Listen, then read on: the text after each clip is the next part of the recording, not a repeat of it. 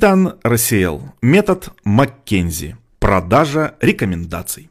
Прочитав первую и вторую части книги, вы уже знаете, как работать над бизнес-проблемами, чтобы найти практические и применимые решения. И теперь настало время, чтобы завоевать мир, верно? Не совсем. Самые блестящие решения, неважно насколько хорошо они проработаны и насколько тщательно проанализированы все факты, как бы ни были безупречно структурированы, ничего не стоят, если ваш клиент не покупает их. Чтобы заставить вашего клиента купить ваше решение, вы должны продать их ему. Это именно то, о чем и пойдет речь в третьей части. Вы научитесь составлять презентацию таким образом, чтобы донести свои идеи до аудитории. Вы откроете для себя, как управлять внутренними коммуникациями таким образом, чтобы все члены вашей команды оставались на связи. Вы узнаете, как работать с организацией вашего клиента и управлять ею и людьми внутри нее, хорошими и плохими. Вы также узнаете, как сделать так, чтобы ваши блестящие решения перенеслись с бумаги в реальность и как притворить изменения в жизнь.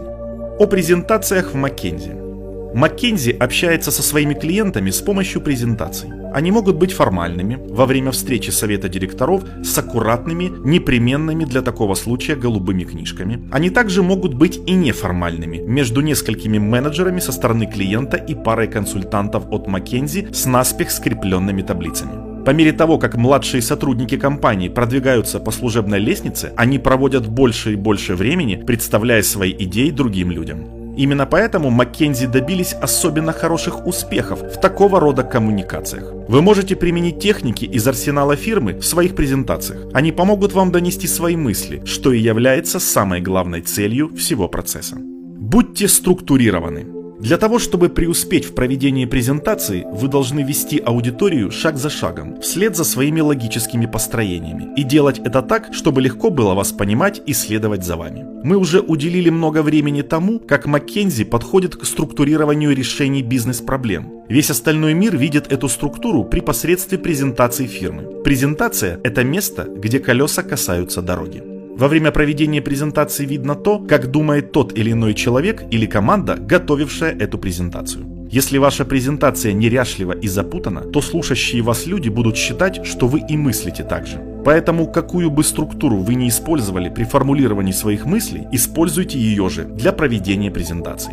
Если вы используете структуру Маккензи, то применяйте ее и в своей презентации. Если же вы предпочитаете любую другую форму организации своего мышления, то используйте ее, конечно же, при условии, что она логична и структурирована. Я еще раз повторюсь, сказав, что если вам больше нравится иной, чем у Маккензи, способ организации мышления, то используйте его. Мой друг по бизнес-школе стал антрепренером. И, как многие другие антрепренеры, он был проницателен и обладал блестящей интуицией. При всем этом его способ мышления нельзя было назвать структурированным. Он провел множество блистательных презентаций, используя принцип «скажи им то, что ты собираешься сказать, а затем скажи им то, что ты уже сказал». И это работало. Обычно, если вы придерживаетесь последовательной структуры, то вы хотите, чтобы и аудитория следовала за вами в вашем же темпе. При этом всегда находится кто-нибудь, у кого не хватает на это терпения.